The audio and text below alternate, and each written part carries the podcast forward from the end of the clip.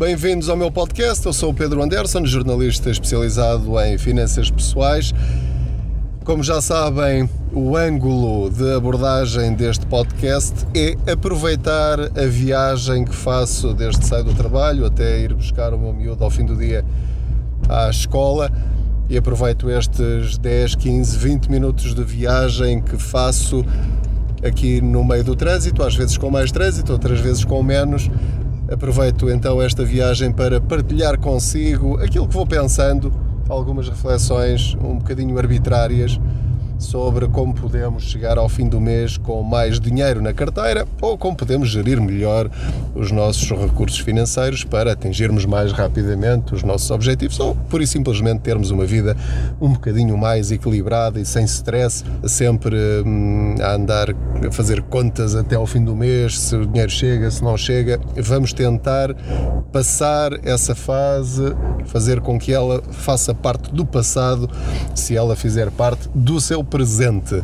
Ora, muito bem, eu hoje queria falar-lhe sobre o aumento do salário mínimo nacional. Isto a propósito de que há uns tempos, quando eu uh, escrevi um artigo no blog sobre o aumento do salário mínimo nacional, vai ser aumentado a partir de janeiro de 2020 em cerca de 31 euros por mês comecei a receber uh, comentários um bocadinho jocosos do tipo: Ah, que bom! Então, com tanto dinheiro, agora vou comprar um Tesla, vou fazer uma viagem à Lua, vou finalmente passar férias não sei aonde. Ou então, no sentido inverso: Ah, isso dá para comprar uma sardinha. Meus amigos, 31 euros tanto pode ser muito como pode ser pouco. Tudo depende do seu ponto de vista se ganha tanto que 31 euros por mês para si é nada, está de parabéns por um lado, mas por outro, hum, acho que devia encarar isso como preocupante da sua parte, porque significa que muito provavelmente não dá valor ao dinheiro, ou pelo menos não dá o valor que devia dar. Em primeiro lugar, eu queria dizer que quem ganha o salário mínimo nacional em Portugal, muito provavelmente é uma pessoa que sabe gerir bem o seu dinheiro. Ou seja, pela minha experiência, quem ganha relativamente pouco é alguém que sabe aquilo que pode comprar e aquilo que não pode comprar. É uma pessoa sensata, é uma pessoa equilibrada, é uma pessoa que tem consciência de que se fizer compras desnecessárias ou acima das suas possibilidades hoje, isso vai afetá-la não daqui a seis meses, não daqui a um ano, mas já este mês. Ou seja, quem ganha o salário mínimo nacional sabe ou tem uma extraordinária qualidade que todos nós devíamos ter, independentemente do valor que ganhamos todos os meses, que é saber dizer não. E saber dizer não é extremamente importante. É tão ou mais importante do que saber dizer sim quando encontra uma boa oportunidade de fazer uma compra inteligente ou fazer um investimento em si ou nos outros. O problema é que normalmente estes comentários vêm de pessoas que não ganham salário mínimo, ganham mais do que isso. E, portanto, 30 euros para eles é um valor tão ridículo, tão baixo, que sinceramente até brincam com ele. Eu queria chamar a atenção que 31 euros por mês, num casal em que ambos ganhem o salário mínimo, significa que no próximo ano vão receber cerca de mais 800 euros, sem estarem à espera. Agora, a pergunta é: o que é que esses casais, ou qualquer pessoa que receba um aumento de 30 euros, ou que seja de 50, ou 60, ou 70, qualquer pessoa que receba um aumento, seja ele qual for, a primeira pergunta que tem de fazer é: o que é que eu vou fazer com este dinheiro? como é que eu vou rentabilizá-lo de forma que esses 800 euros, ao fim do ano, sejam 1000, ou sejam 1100, ou sejam 1200, e que no ano seguinte esses 1000 ou 1200 se transformem em 2400, 2500, 2600 dependendo dos objetivos que tiver para esse dinheiro, porque esse dinheiro vai cair na sua conta sem ter feito nada de especial. Falaremos noutros podcasts, noutros episódios, de formas uh, mais criativas, menos criativas, de ter rendimentos extra. Mas este vai ser um rendimento extra para quem ganha o salário mínimo nacional. Sempre que caia dinheiro na sua conta sem estar à espera, pense como é que eu vou rentabilizar este dinheiro. Na perspectiva, e é este o conselho que eu quero dar, se o quiser aceitar, é que deve viver sempre um bocadinho abaixo daquilo que pode. O que é que eu quero dizer com isso? Quero dizer que se ganha mil euros, deve organizar a sua vida, as suas despesas e as suas expectativas como se ganhasse 900. Se ganha 1500, organiza a sua vida como se ganhasse 1200. Se ganhar 3000, viva como se ganhasse 2000.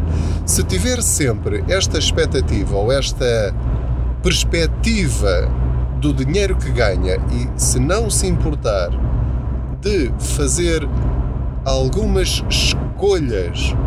Não ir atrás apenas do que lhe apetece, mas ir atrás daquilo que vai querer no futuro, é aí que vai encontrar o dinheiro para atingir os seus objetivos. Porque com esse dinheiro que sobra e que o ideal será retirar para uma conta à parte, de preferência de investimento, assim que recebe o seu salário, vai conseguir atingir esses objetivos. O problema é que isto exige sacrifícios. Isto uh, exige saber dizer não e saber conviver bem com esse não, que é aquilo que as pessoas que ganham o salário mínimo, espero eu, saibam fazer e consigam fazer. Não é achar, ah, eu sou pobrezinho, eu só ganho o salário mínimo, a minha vida é uma desgraça. Não, a nossa vida é aquilo que nós escolhemos fazer de uma forma equilibrada. Se estivermos a viver acima da nossa possibilidade, se eu ganho o salário mínimo nacional, se eu ganho menos de 700 euros por mês e quiser andar sempre com um carro novo e passar férias no estrangeiro, é óbvio que vai andar sempre, todos os meses aflito, sem dinheiro na conta, sempre a contar com o subsídio de férias, sempre a contar com o subsídio de Natal e a queixar-se da sua vida. São escolhas. Pode fazê-lo à vontade. Não há problema nenhum. É você quem decide como gasta o seu dinheiro. Mas, se fizer escolhas, fazendo contas, pegando numa folha de papel, numa caneta, num lápis, numa máquina calculadora, ou se souber fazer contas de cabeça, muito rapidamente consegue descobrir se está a viver acima ou abaixo das suas possibilidades. Aquilo que lhe estou a dizer é que a solução para o seu problema financeiro, se ele existir, é só este: é fazer as contas para que lhe sobre sempre 10% ao fim do mês na sua conta. O ideal é tirar esses 10% logo no princípio, porque se o fizer, esse dinheiro não vai desaparecer. Não se preocupe. Se precisar a meio do mês ou no fim do mês desse dinheiro, ele está lá à sua espera. Mas a grande vantagem é que, quando olha para o saldo no dia 20, esse dinheiro não está lá. E portanto, se vir lá 300 euros, não são 400 e portanto vai pensar: eu preciso mesmo disto? Eu posso fazer isto? Vai faltar-me depois quando forem lá descontar isto ou aquilo? Isso já nos obriga a pensar de outra maneira. Eu peço desculpa por lhe estar a fazer este discurso de vilão. Eu sou aqui o mauzinho da fita, mas você escolheu vir aqui ao meu lado, no meu carro, aqui no lugar do Pendura, a ouvir a minha conversa. E eh, se quiser um podcast que lhe afague o ego e que lhe diga assim, senhor, gasta à vontade, siga os seus sonhos sem medos, vá em frente, peça emprestado, vá ao banco, peça 5 mil euros e faça aquilo que está a pensar. Deve haver podcast com esses eh, com esse ângulo de abordagem. Não é este. Este aqui tem como objetivo que cada um de nós chegue todos os meses ao dia 30 ou ao dia 31 ainda com saldo positivo. Pode ser mais, pode ser menos, mas com saldo positivo. É este para já o ambicioso objetivo deste podcast, das reportagens do Contas Poupança, dos artigos que escrevo no blog e no Facebook. É dormirmos descansadamente à noite, sabendo que não estou endividado, não devo dinheiro a ninguém e se eu quiser ir jantar fora amanhã, ainda tenho lá 30, 40 ou 50 euros, ou se quiser comprar um brinquedo para o meu miúdo, posso comprá-lo, mesmo que lhe diga, se calhar inicialmente que não, para ele não pensar que é tudo demasiado fácil, mas daqui a uma semana, daqui a duas, apareço-lhe com o presente em casa. É pura e simplesmente este o meu objetivo com, com as dicas que lhe dou e depois você pensa pela sua própria cabeça. Quer dizer, não é isto não é nenhuma ciência exata. O que eu espero é que vá apanhando uma coisa aqui, uma coisa ali, adapta à sua situação e uh, siga também a sua, a sua intuição e que tome as suas decisões de preferência eh, em coordenação com, o resto da, da, sua família. Agora, aquilo que eu queria dizer em relação uh, ao tal aumento do salário mínimo é que nós às vezes temos a tendência de achar que quando falamos de valores pequenos isso não representa nada na nossa vida e esquecemos-nos que o pouco, mas de uma forma regular, transforma-se num valor bastante grande maior até do que aquilo que nós estávamos à espera. Aquilo que tem de mudar é o nosso chip, a forma como nós encaramos o dinheiro, seja muito, seja pouco. Porque se eu não der valor a 30 euros por mês, também não vou dar valor a 100 euros por mês.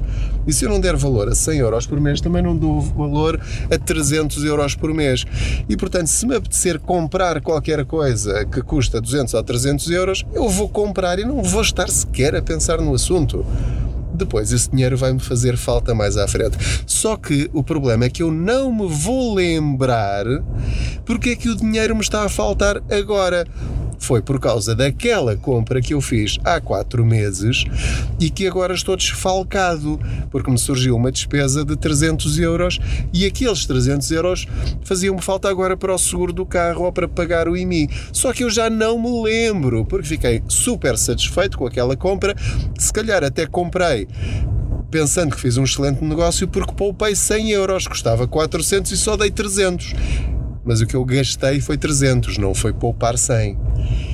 Aquilo que lhe quero chamar a atenção é que, para quem está nesta situação do salário mínimo nacional, a partir do dia 1 de janeiro de 2020, ou seja, em, em qualquer outro mês de qualquer outro ano, qualquer aumento que tenha, encare o seu salário como um depósito a prazo. Estas pessoas que vão receber este aumento sem terem feito nada de especial, vão ser aumentadas por uma questão legal, vão no fundo encarar o seu salário como um depósito a prazo que lhe vai estar a render 5% líquidos ao mês. Ao mês. Isto é um aumento extraordinário se o virmos nesta perspectiva líquidos. Quer dizer que o seu salário vai render-lhe um juro de 30 e tal euros por mês. 60 euros se for um casal. Isto é muito dinheiro. Se o soubermos usar bem, como é que nós vamos usar bem esse dinheiro? Aplicando-o em ferramentas financeiras que façam esse dinheiro crescer ainda mais. Não meta esse dinheiro num depósito a prazo, não meta esse dinheiro numa conta poupança que lhe vai render 0,01246. Isso não é nada. Vai estar a perder dinheiro, vai estar a ter prejuízo com esse dinheiro.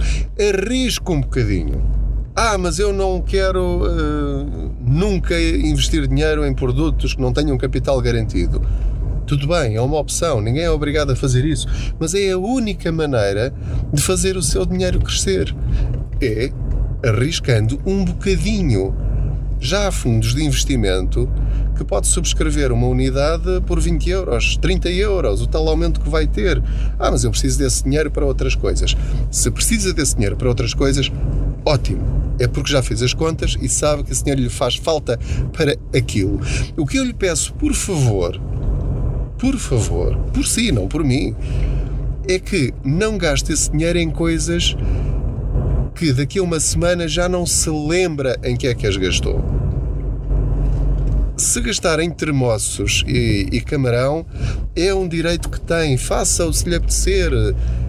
Mas então, de que é que lhe valeu? A não ser que seja o seu desejo mais profundo. Se for, força, avance.